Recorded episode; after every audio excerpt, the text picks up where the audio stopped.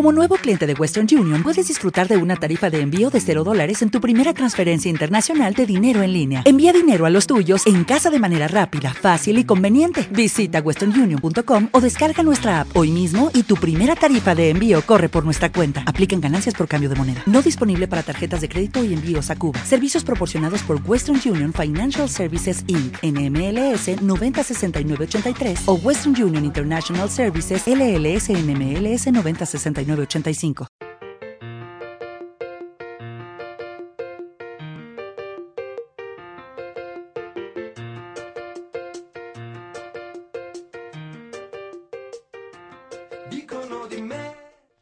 Buenas tardes. Una tarde más empezamos una tarde de libros. En este programa vamos a introducir un componente nuevo hasta ahora, una sección en lengua inglesa. Y es que, ante la gran afluencia de alumnos internacionales que tiene la Universidad Europea de Madrid, hemos creído necesario incluir una parte en esta lengua.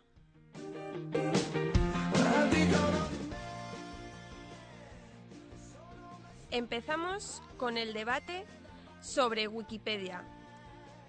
¿Es Wikipedia una fuente de información? Empezamos con los estudiantes Cristian, Víctor, Carmen, Matías, Álvaro, Patrick, Raquel y Rocío. Ellos van a discutir sobre la fiabilidad y el mejor uso de esta fuente. Lo van a hacer por turnos, cuatro estudiantes primero y después otros cuatro. Y Cristian va a estar a la cabeza como moderador de todos ellos. Welcome to the debate of Wikipedia. We are going to talk about uh, in favor and in against about that. And in my right hand, we have um, two people that are going to talk about in in against, and in my other hand, they are to talk about in favor. Well, we're going to listen in at the beginning the the, the in against argument. Okay, well, Wikipedia is an encyclopedia created in 2001 by Jimmy Wales and Larry Sanger. It's not profitable because it has no advertising. But we cannot be fooled by this because we must not rely on the work of anonymous people who may not be objective and can self promotion in the information added to Wikipedia. Mhm. I think that in times like this, um, with the most important economic crisis of the last 50 years, an internet website like Wikipedia doesn't help because the money that people save by no, but not buying encyclopedias is money that is not moving, and that's not good for the market. The most affected by this uh, by this phenomenon of internet are the bookstores and the and the libraries. Well, in fact, studies by the journal Nature in 2005, which took uh, 42 items of Wikipedia and of the Encyclopedia Britannica, show that it is, in each article there are three improperties in Encyclopedia Britannica and four improperties in Wikipedia. Mhm. And it also could be used um, for personal reasons, like defending false statements that could affect other people. With this, I mean that if someone has something against somebody, he or she could use Wikipedia's facilities of publishing in order to create a fake background and a whole fake biography that could damage the image of the person. Okay, now we are going to listen the in favor arguments. Okay, hello. Um, we've got several arguments um, in favor of Wikipedia. First of all, we want to say that um, we use Wikipedia to do our works, but not as the unique source, as we know that it's not really a, a reliable source, so, so we cannot take it as the only source we use. First of all, we gotta think that Wikipedia it's an online free encyclopedia, and it's for everyone as, as it is free and it got, it, it it it has got some interesting issues as um for example um traditional encyclopedias have never suspected that someone might be might wonder about sudokus or about prostitution in China. I mean that Wikipedia includes lots of information that it's not in the real encyclopedias. That's in that that's information that of general interest and that they are not written and you cannot look for them anywhere else.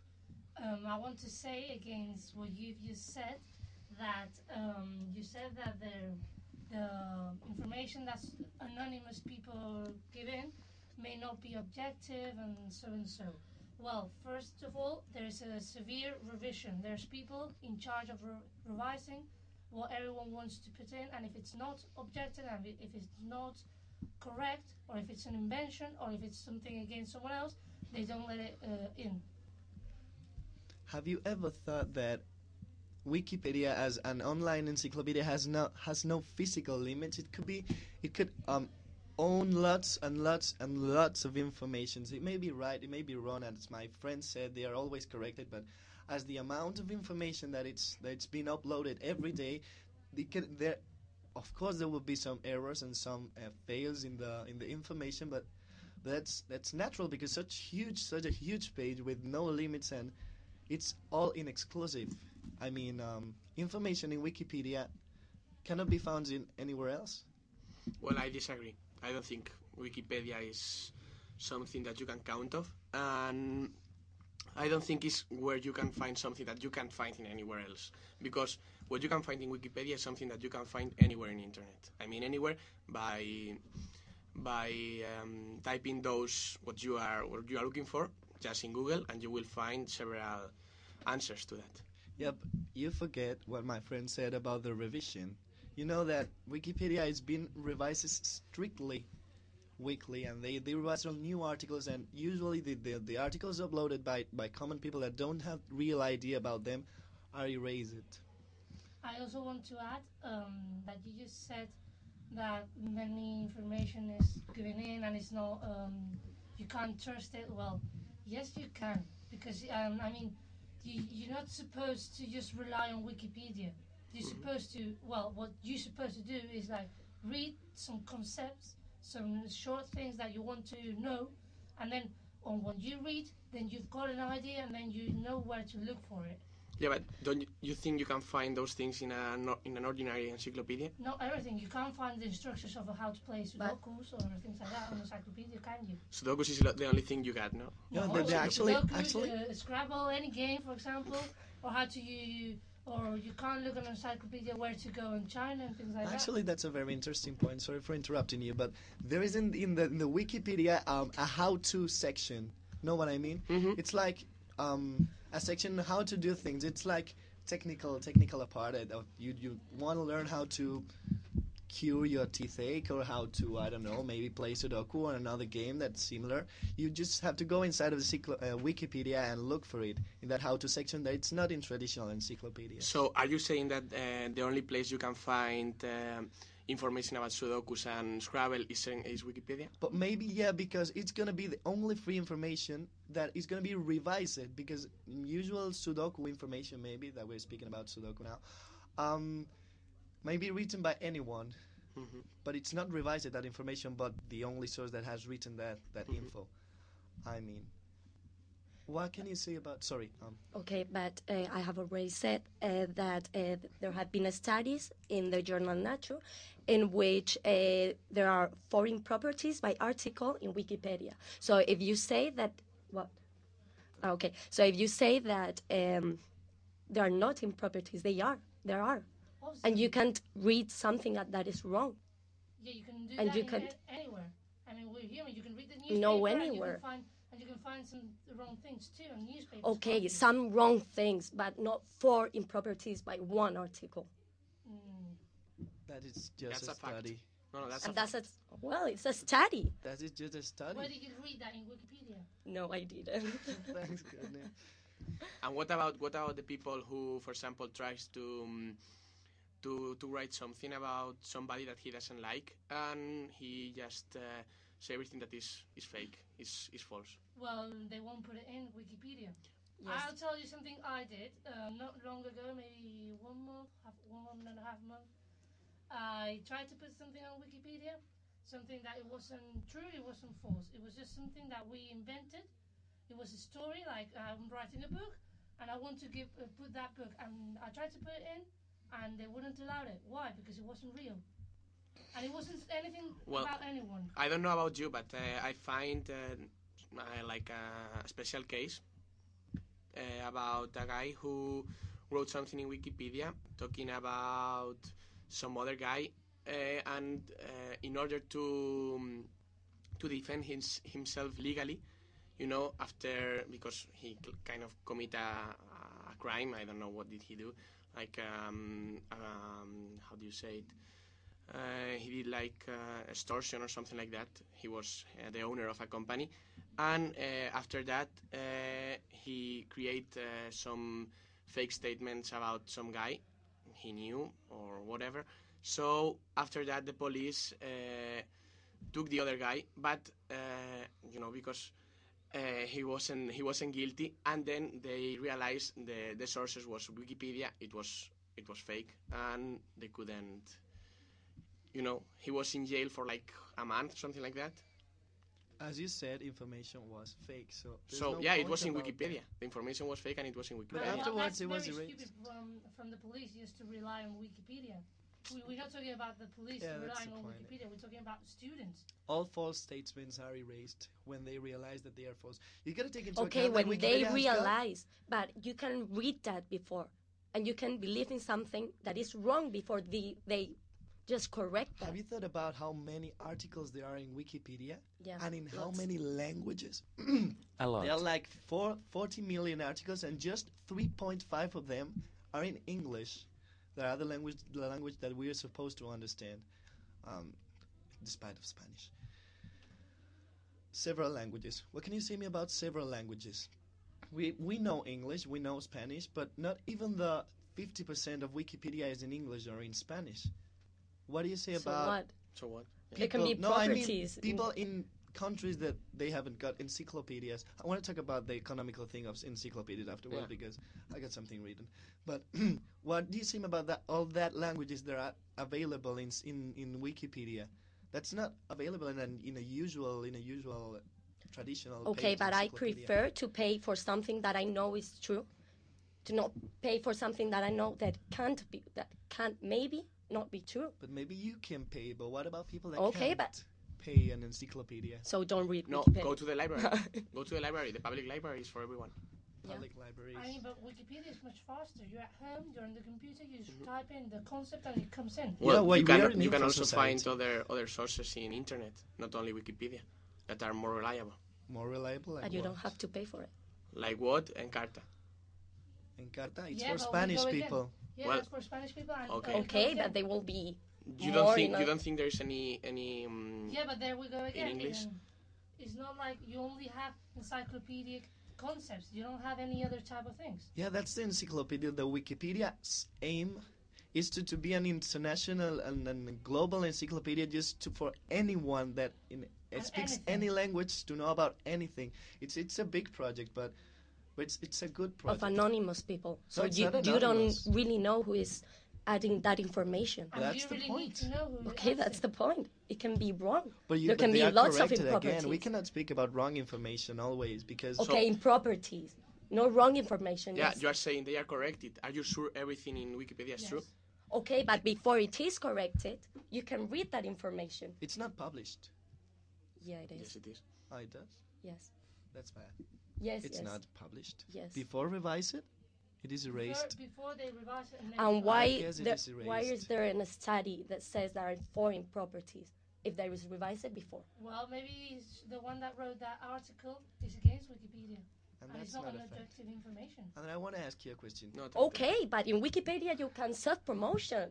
That's what I'm saying. No, you can't, you Only, can't. Yeah, you can. Uh, self-promotion, it's Okay, there is absolutely no banned in Wikipedia. If you What? go to work Self-promotion, yeah, if you it's- go to Wiki, like Wikipedia and you read the you read the, the the things you have to do to be able to okay, you cannot put advertising, but you can self promotion. no You Yes. cannot. you cannot. Okay, you can say uh, I can five euros. Uh, okay, that no. No, I mean, I can't. mean, I mean that uh, I, w- I had a band when I was at home, as a music band, and I tried to, to upload the information in Wikipedia about my band, and that was counting on like self promotion, like um, advertising, and was banned. I was banned. My article was banned. Okay, but I don't mean advertising, advertising. I mean in an article. No, yes, I mean in an article. Uh, you can, if you think of some way, you can just. Uh, do it. Yeah, I know what you mean. So we're not gonna get to the point. Okay, I've got a So question. yeah, tell me. Do you really think that the global crisis would be solved by people buying encyclopedias? No, but no, no. The thing that's come on. I mean, what I mean by that is that money has to go into the market. People can't, um, you know, what is happening now. The the saving ratio, you know what the saving ratio is, is what people get and they don't spend it. They put it at home. They don't even give it to the to the banks. So that's money that is not going, that is not flowing into the market. So it's money that is stopped and it's not generating um, people's jobs. You know what I mean? Yeah, yeah. So the thing is, uh, by that, uh, you are not only um, not helping the market, you are not helping the bookstores and the libraries because it's like losing people, it's like losing money. How many encyclopedias do you buy a year? Uh, well, Anyone? No, no encyclopedias. That's the you point. can read it. that's the point. You don't Just buy them because you have uh, this Wikipedia. Well, I'm not talking about me. I'm talking about the people mistakes. Okay, but once you've bought the wiki, the, the encyclopedia, Uh-huh. How many times you buy it again? Well, the thing is, uh, for example, you have one Wikipedia, I mean, one Wikipedia, one encyclopedia, and then you have a son and a daughter. This son and a daughter has one encyclopedia for themselves. That's two more. There are lots of encyclopedias. I've got one at home. Yeah, you, ha- you got one, but when you have leave your house, you will have another one. Yes, but if you th- buy that encyclopedia in 2004, now we're in 2010 and you don't have new vocabulary. Yeah, and what about that new information? So how can you- you how, how can you you, refresh all that information? You buy another one. Yeah, Yeah. So of you're course. always buying encyclopedias. No, but you can go to. to. a library and But maybe you need it. a little piece of info, not all the whole whole You thing. go to a library. Yeah, in the library, you what can about find anything. news? Daily news, daily Daily news, Journals. there are newspapers. newspapers are commented. Wikipedia is objective. Ah, f- I dis- Wikipedia I is not completely disagree. objective. Wikipedia is the opposite of objective. People is not objective. I mean, that's, Anonymous yeah. people can't be objective. I think that's the idea. That's the idea of Wikipedia. They try to be objective, but the truth Okay, is okay, wait, not. wait, wait. We're not talking about the objective or not objective about Wikipedia. We're talking about uh, the points that real could be in against and in favor. So we're just in time and we need to end, okay? Okay. We're continuous. Well, well, uh, at the first round we had uh, four people talking about the Wikipedia. Um, it was in favor was uh, Álvaro Álvaro Meléndez and Rocío Mascaro, and in the games was um, Victor Arroyo and uh, Carmen Silva.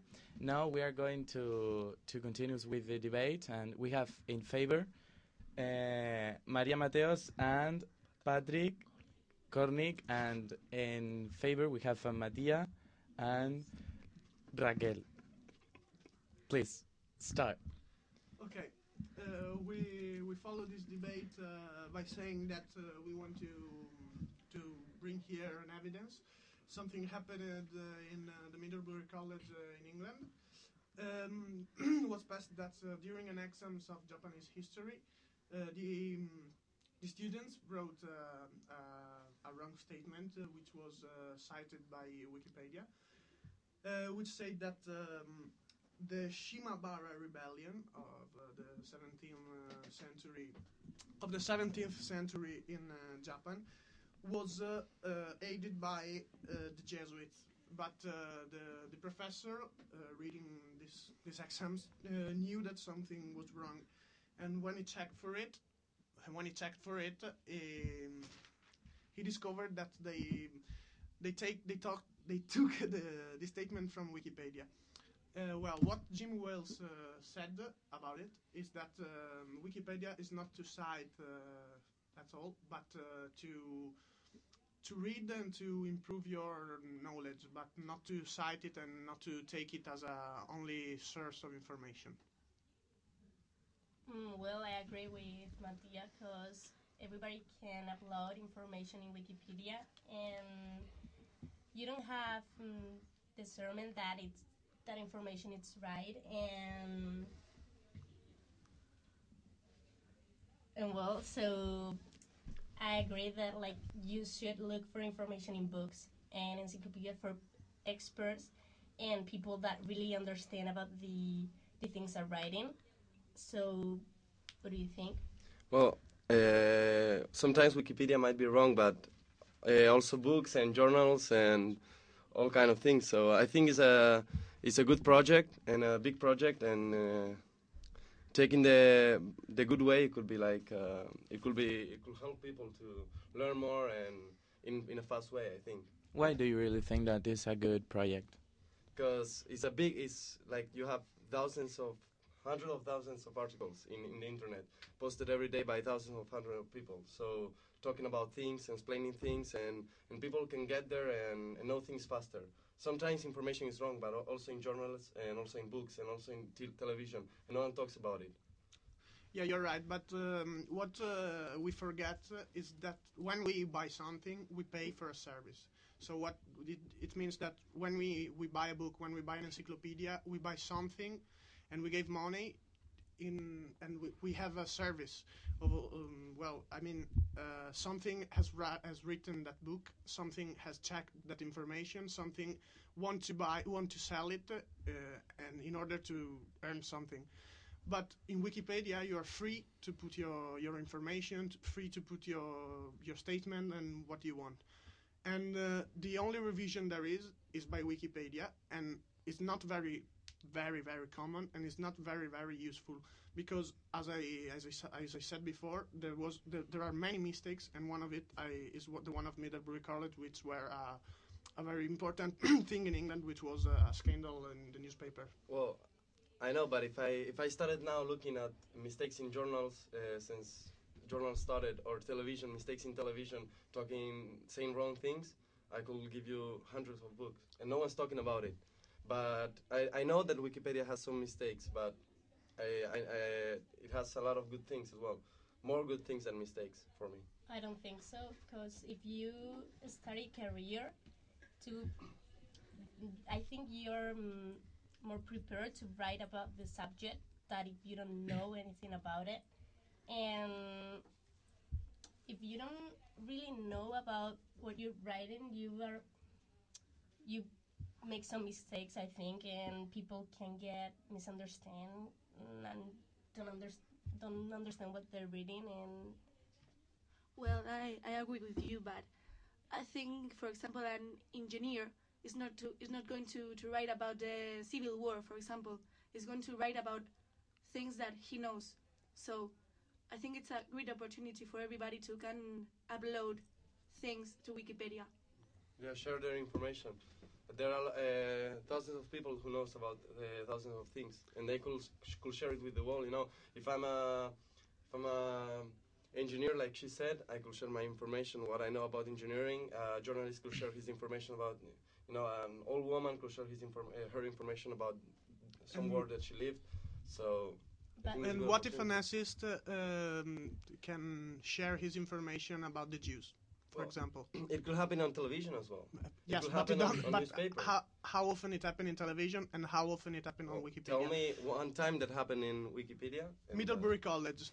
Jesuits were aided by uh, the sorry sorry um, the Shimabara rebellion was aided by Jesuits and uh, the professor But of it was Japanese erased, history class wasn't it? Was The article was erased. No the, the article was erased two weeks uh, after the, this problem happened. That, that's what I'm saying. and, there are some mistakes. and if the person checking for it, which was nothing, which had nothing about Wikipedia, was saying it, this error was still being uh, in Wikipedia. So what's about it? But the point is, for example, if you commit an, an error in a book, you can't correct it. In Wikipedia, the corrections are uh, on a daily basis, you know. So if you put something wrong today, tomorrow is going to be corrected, not in a book.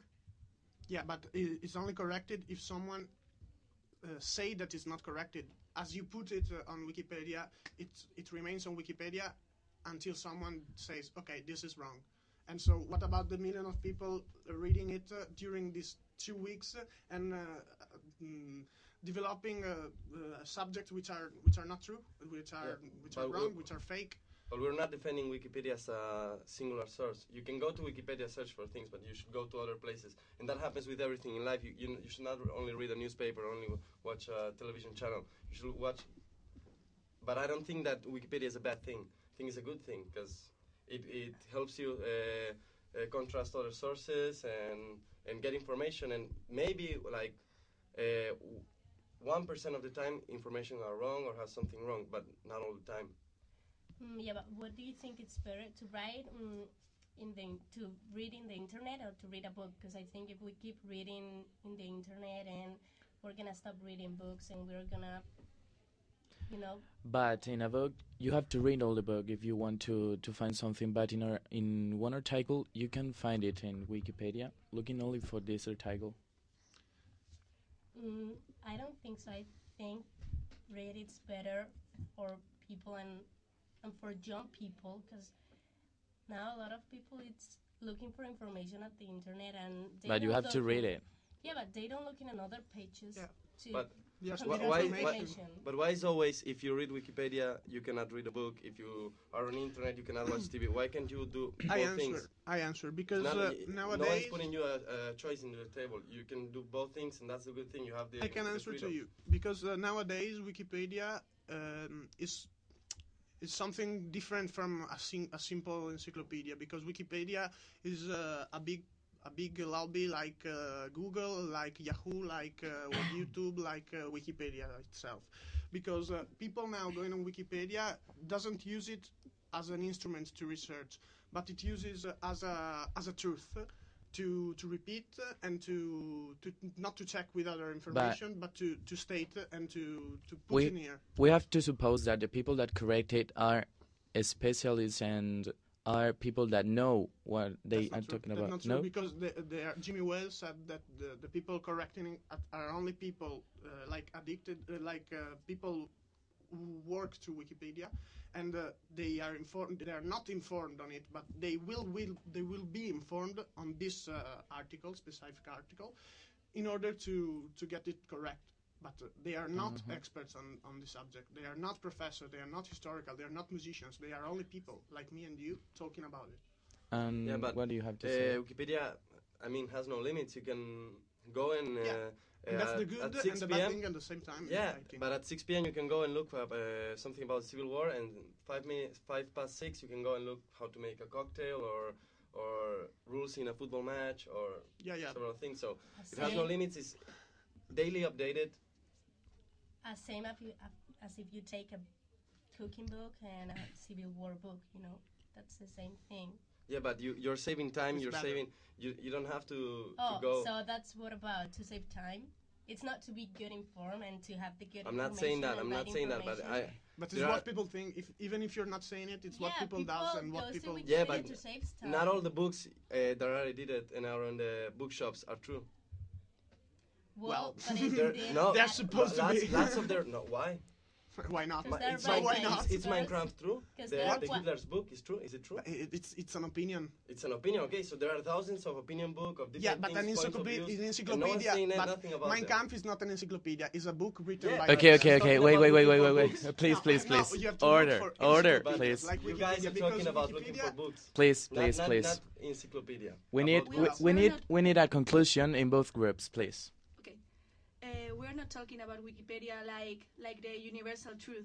We just use it as a tool of information, just uh, to complement the information you can find in books or something like that. So, we are in favor with Wikipedia. And not a, not as an only source, but uh, as um, as a way to to increase your information about something. Okay, we have the conclusion that Wikipedia could be a tool that could be and could have things false and and true. That is a good instrument. Bye. Okay, See, bye. Bye, bye. Palabras al minuto.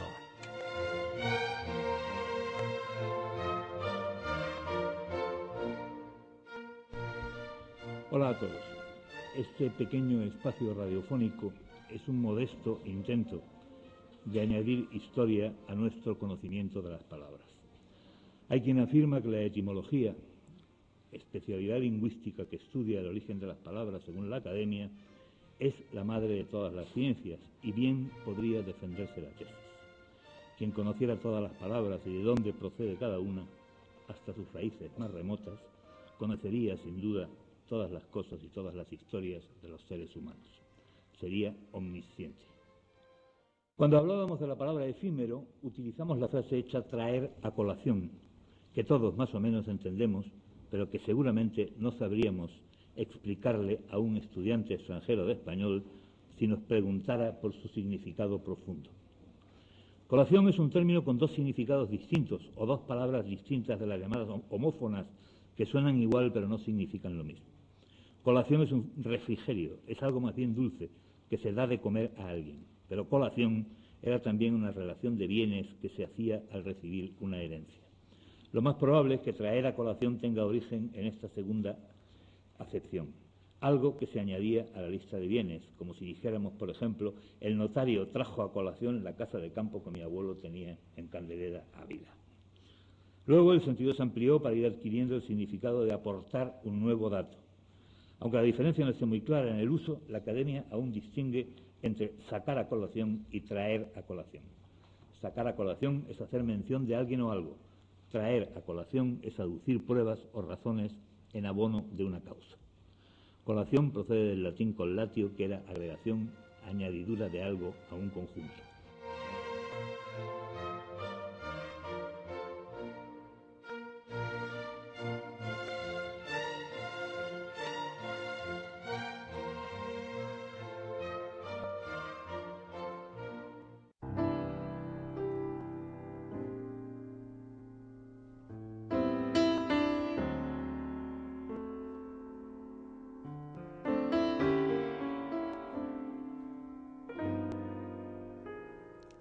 En ese otro lugar de hoy podemos encontrar condes, músicos, actrices y algún americano aburrido que responda al nombre de Hemingway, esperando noticias. El local puede llamarse Harris Bar y degustar en él deliciosas croquetas, o Metropolitano y tomar un whisky en su barra, o Lady Bird y escuchar la música de jazz de Viralbo. Estos lugares los encontramos en todas partes del mundo y en todas son iguales y distintos.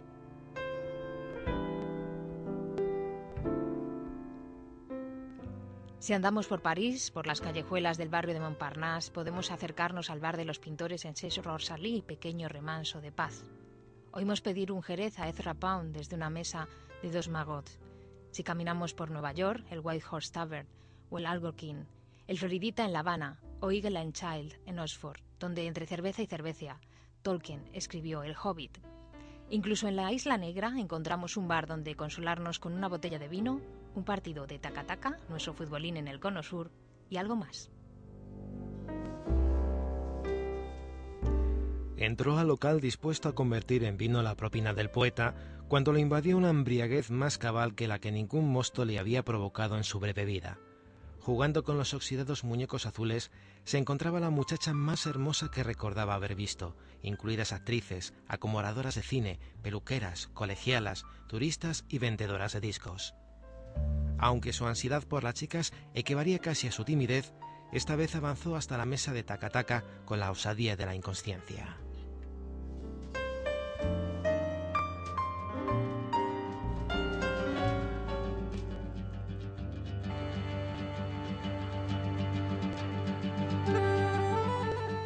Pero si hay algún lugar cuya lista de bares, pubs, lugares donde echar un trago es interminable, es Dublín.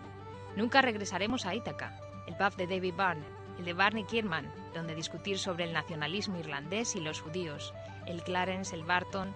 Con ojos hipnotizados siguió su cabeza deslizándose por el bar a lo largo de espejos, arco dorado para la gaseosa, fulgurantes usos de clarete y rin, una caracola con pinchos donde se concertaba, se espejeaba bronce con bronce más soleado. Los bares son el cobijo, el encuentro con los amigos. Allí se pueden mojar las penas de la soledad y del desamor y disfrutar con unas risas. Así Cesare Pavese, en la voz de Pieretta, dirá en El Diablo en las Colinas: ¡Qué ganas de entrar en un bar!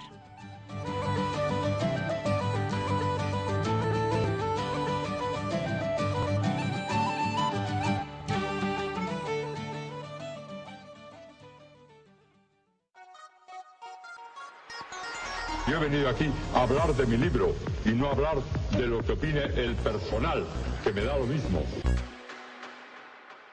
Hoy en Una tarde de libros tenemos con nosotros a José María Peredo y a Manuel Morán. Buenas tardes. Hola, buenas tardes. Muy buenas tardes. En esta sección de He venido a hablar de mi libro, nos van a hablar de un capítulo que han escrito en el libro Historia Universal Contemporánea de la editorial Sello Editorial Y el capítulo en concreto se llama Estados Unidos de América desde la Segunda Guerra Mundial hasta la actualidad. Para empezar vamos a hablar un poco de José María Peredo y de Manuel Morán como profesores de la Universidad Europea de Madrid, en concreto de la Facultad de Comunicación. Después vamos a pasar a hablarles de, a preguntarles sobre el libro. José María Peredo es profesor titular de Comunicación y Relaciones Internacionales de la Universidad Europea de Madrid y es el director del Departamento de Periodismo y Humanidades. Además, fue investigador principal del proyecto sobre las elecciones presidenciales de 2008 en Estados Unidos, que, fue puesto en marcha por el Vicerrectorado de Investigación de esta universidad y ha compatibilizado su trabajo universitario con el ejercicio del periodismo en diferentes medios de comunicación, como Televisión Española, Diario 16. En la actualidad es analista de Intereconomía Radio y Televisión, donde participa en el programa semanal Fuego Cruzado, y colaborador de Safe Democracy y de diversos medios generalistas, Telemadrid y especializados como Diplomacia. Tiene varios libros editados y artículos científicos publicados en revistas de máximo prestigio dentro de su área de conocimiento y, por supuesto, es doctor en ciencias de, de, la información. Manuel Morán es también profesor de esta universidad, profesor titular. Es doctor en filosofía y letras con la especialidad de historia contemporánea y su investigación se centra actualmente en la crisis del antiguo régimen. Ha escrito diversos libros como Poder y Gobierno de las, en las Cortes de Cádiz, Revolución y Reforma Religiosa, o La miscelánea de Javier de Burgos, la prensa en el debate ideológico del trienio liberal. Es coordinador de la obra colectiva La oferta literaria en Madrid. Vistas estas trayectorias tan esplendorosas, vamos a pasar a hablar de, para empezar, ¿qué fuentes de información han utilizado para escribir este capítulo? De todo tipo de cosas, desde luego, más recientes de Internet, pero también mucha prensa, amontonada durante meses, bibliografía muy sólida también, y amenizado también con memorias y diarios de los principales protagonistas de los hechos que relatamos por ahí. ¿Eran fuentes locales o un seguimiento también a nivel internacional? En la facultad, afortunadamente, pues recibimos algunas revistas estadounidenses, como sabéis, Time, por supuesto, entre otras, entonces han sido cosas muy asiduas. Son también, por otra parte, las que usamos en clase las cosas de investigación y docencia no deben separarse, en mi opinión, mucho. ¿Cuánto tiempo han tardado en, realizarlo? Ha sido un proyecto muy largo, realmente, porque, vamos a ver, una característica de la historia reciente es su provisionalidad, la falta de perspectiva. Entonces, cosas que realmente hace un mes nos hubieran podido parecer realmente importantes, interesantísimas, pues eh, al final quizás se te quedan en mera anécdota. Entonces, esas cosas siempre hay que reactualizarlas, revitalizarlas. Eh, realmente hace años ya trabajamos en, en un capítulo de historia de Estados Unidos y esto ha sido, pues, eh, digamos, objeto de modificaciones, cambios y, en fin, lo que ahora estamos presentando es que no se parece absolutamente nada a cosas en las cuales, pues, efectivamente nos hemos inspirado para este libro, pero que aparecieron hace mucho. ¿Qué relevancia tiene un libro como este en el ámbito académico? Hombre, yo creo, bueno, yo lo primero que diría es que em, para, para mí personalmente trabajar con el maestro Morán, que realmente es el, el historiador aquí del equipo, y el que por tanto da la pauta eh, un poco y la coherencia al, capítulo. ¿no? Eh, eh, ha sido un placer, hemos trabajado muchas otras ocasiones y lo seguiremos haciendo si Dios quiere. Y, bueno, yo creo que en ese sentido el, manual de historia lo podrá certificar mejor. el manual de, coordinado por, por Javier Paredes de Historia Contemporánea pues es realmente un manual de referencia a nivel nacional, desde luego. Eh, es un manual eh, que ha sido a través de distintas editoriales, hay que decir ya, eh, tiene varias ediciones y que yo creo que está completa muy bien o, refleja muy bien ese, ese intento de, de, mm, llegar al, momento actual o por lo menos de acercarse cuanto más al, momento actual. Que a lo mejor modestamente ha sido la contribución que yo en un, en un momento dado ha sido la que he podido también reforzar en el capítulo, ¿no? Es decir, la política de los Estados Unidos eh, la, historia de los acontecimientos, mejor dicho, de los Estados Unidos en las últimas legislaturas, ¿no? De, de, eh, presidente Clinton, del presidente Bush, la controvertida eh, legislatura del presidente Bush, y bueno, pues toda la, toda la vamos a decir, consecuencia que ha tenido en la política internacional, que creo que también es interesante para, para los alumnos y para los lectores, pues esa, ese sentido también de la proximidad ¿no? que tiene el, el manual. Ese impacto en la actualidad Sí. sería. Yo no querría empezar con los bombos mutuos, pero me siento muy obligado a decir que la aportación de mi compañero y amigo José María Peredo, bueno, ha sido muy esencial para darle el toque de calidad, de actualidad, vamos, en cuanto por su formación periodística y su especialización en relaciones internacionales y la buena prosa que todos le conocemos. O sea que ha sido un trabajo conjunto, al Sí, fin y al cabo, sí, ¿no? sí, Cada sí, uno ha aportado su sí, sí. granito de arena. con alto grado de complementariedad. Efectivamente hemos trabajado en otras ocasiones juntos, vamos, en otros ámbitos y siempre ha sido, pues vamos, eh, para mí muy agradable, muy placentero. Estoy, estoy Pero recordando ahora nuestra exposición hace, porque la hemos visto por el pasillo, nuestra exposición de portadas de periódicos, vamos, que luego ha tenido, digamos, mucha visualidad en muchos ámbitos, en cursos de verano, no solamente aquí en la universidad también, sino que donosamente eh, ha circulado por casas de cultura también de algunos municipios del entorno. O sea que ha tenido gran repercusión. Sí, efectivamente, que podíamos, que además, que además Manolo debíamos de, debíamos de, de, de- de- De potenciar. de potenciar y de prolongar, porque nos quedamos allí en el periódico electrónico y ahora vuelta. ya el periódico electrónico de entonces aquí, fíjate lo que ha evolucionado. Claro, o sea que- anda que no, que no ha habido cambios desde Claro. entonces. O sea que al fin y al cabo es un honor eh, participar en una obra de referencia como esta, ¿no? Que es una fuente de información histórica que ha tenido tantas ediciones y tiene tal Yo- repercusión.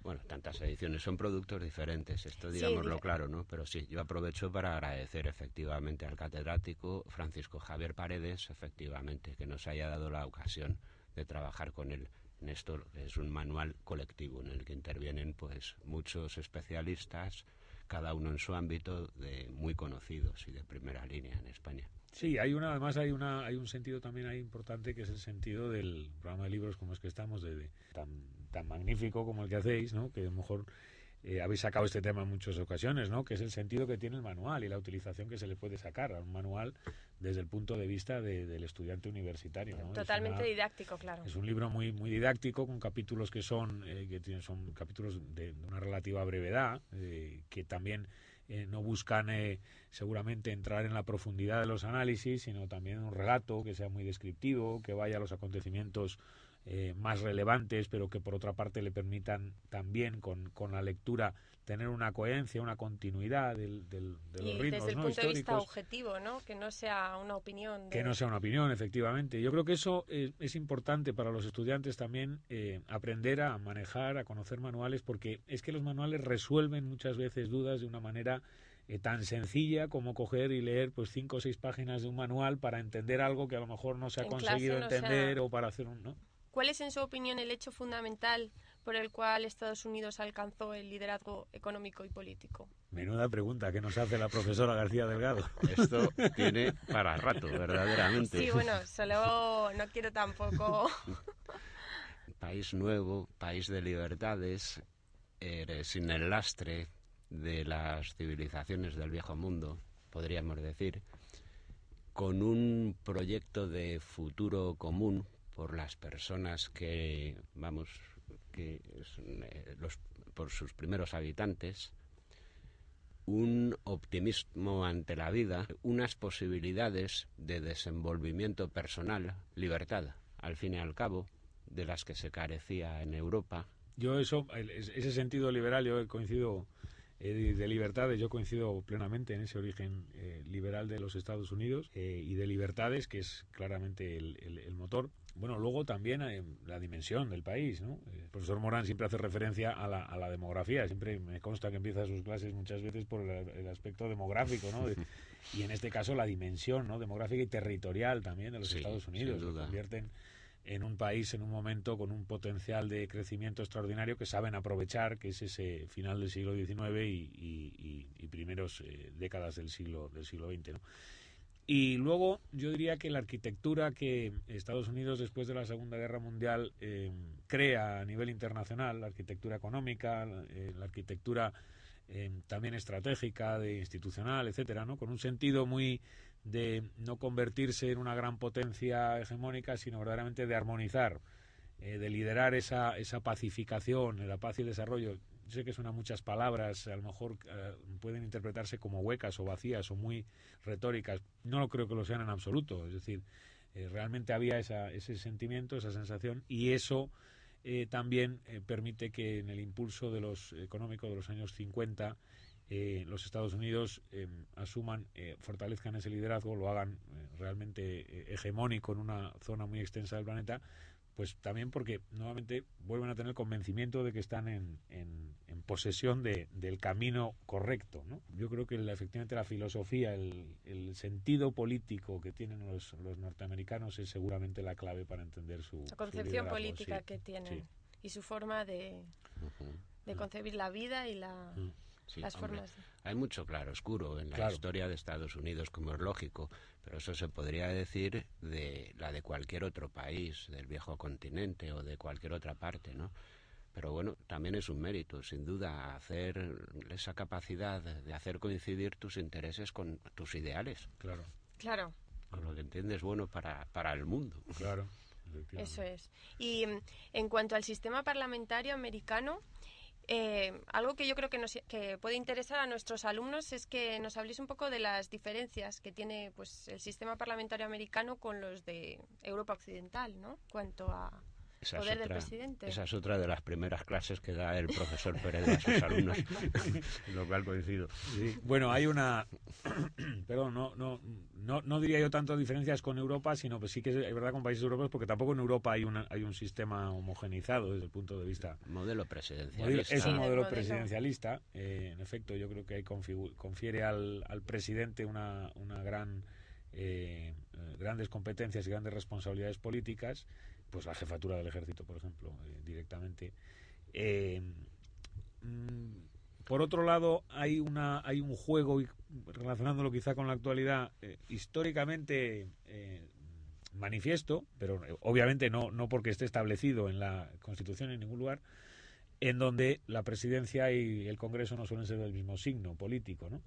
porque las elecciones presidenciales son directas y las elecciones al Congreso y al Senado son periódicas cada eh, dos años, me parece que se hace una renovación en, en las cámaras, ¿no? Eso hace que el electorado, pues con cierta habilidad, que muchos dicen, no, es que el electorado americano es muy inteligente y vota así. No estoy yo tan seguro que sea ese el motivo, pero, pero a lo mejor es cierto que eso genera un dinamismo eh, del voto mucho más eh, activo, vamos a decir, mucho más cambiante, y eso permite, pues lo que ha ocurrido ahora por una por un por una, eh, motivo diferente a unas elecciones, ¿no? Pero que el Senado acaba de cambiar de signo eh, político de mayorías que estaban en poder de los demócratas y en este momento han perdido esa mayoría de control del Senado, eh, precisamente porque a la primera ocasión que ha tenido el electorado, pues le han dado la vuelta. Presidente demócrata, vamos a restarle un poco de poder, vamos a hacer un contrapoder desde el Congreso.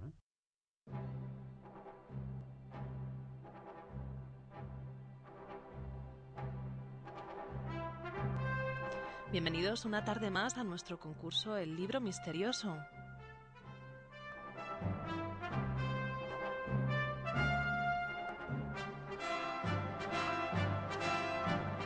Ya sabéis los que seáis eh, seguidores fieles de este programa que el concurso consiste en adivinar el nombre de una obra oyendo las primeras líneas de esta y con una serie de pistas más o menos magnánimas que os vamos a dar.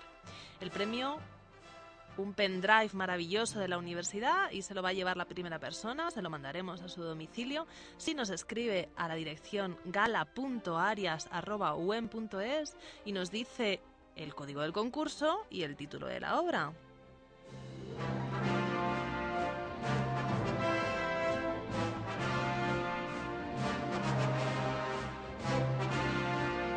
Y esta semana el código de concurso que le hace mucha gracia a Miguel Ángel es Paco. Paco, ya sabéis, Francisco, Paco.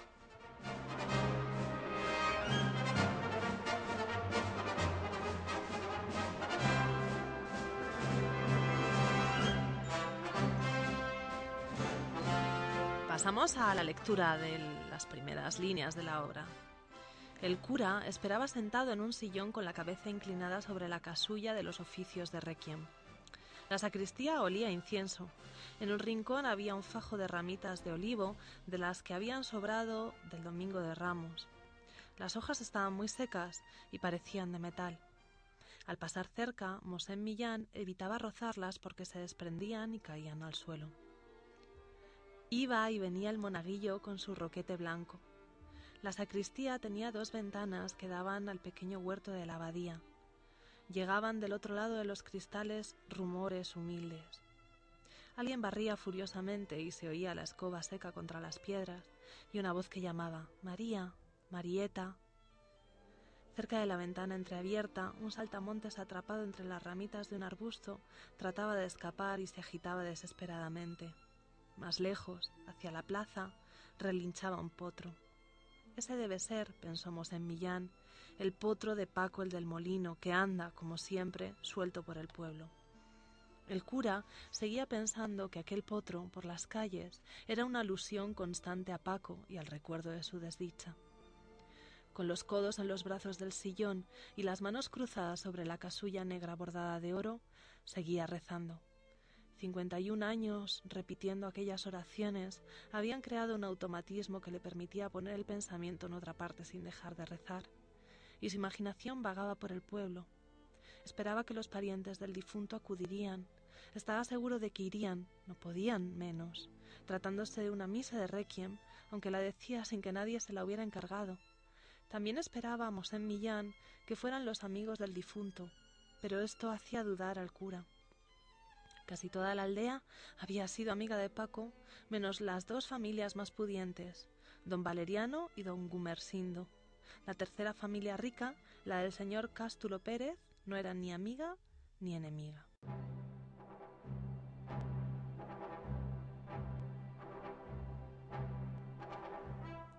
Bueno, y pasamos a daros ya las pistas, ¿vale? La primera es que la obra está narrada en flashback, así que no lo han inventado los de Lost. Se hacía antes, se hacía antes. Em, el punto de inicio es una misa de requiem que Mosén Millán, el mencionado Mosén Millán, quiere hacer para el protagonista. El cura va recordando la vida de Paco desde su infancia hasta su muerte.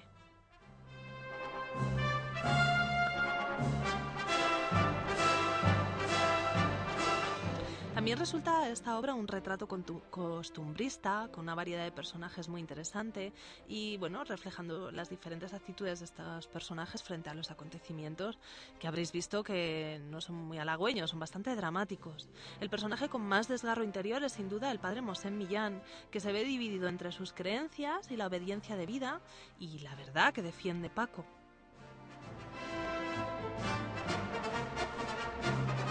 Y lo último que os voy a decir es que esta es una de esas obras en la que las injusticias son tan, tan patentes, tan palpables, que producen esa sensación de impotencia típica que causa la imposibilidad de intervención.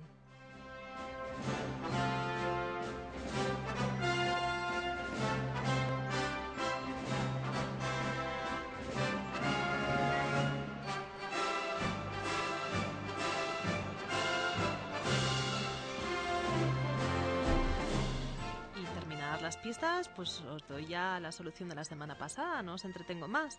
La novela de la semana pasada es El cartero y Pablo Neruda. Es una novela muy divertida, por lo menos al principio, luego, bueno, tiene sus momentos de más dramatismo y bastante picante. La película más romántica.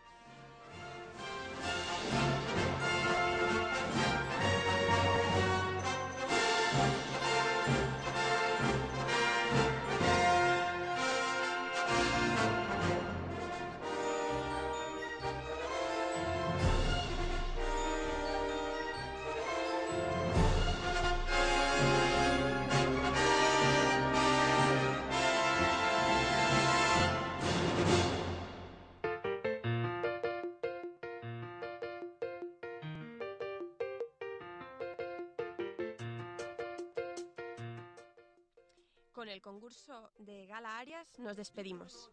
Ya saben que pueden escucharnos en internet, en Wencom Radio o bajarnos de la plataforma iBox. Si quieren seguir el espacio Palabras al Minuto, pueden encontrarlo también en iBox bajo el nombre de Cátedra Carmen Posadas, Escritura Creativa. Muchas gracias y hasta el próximo programa.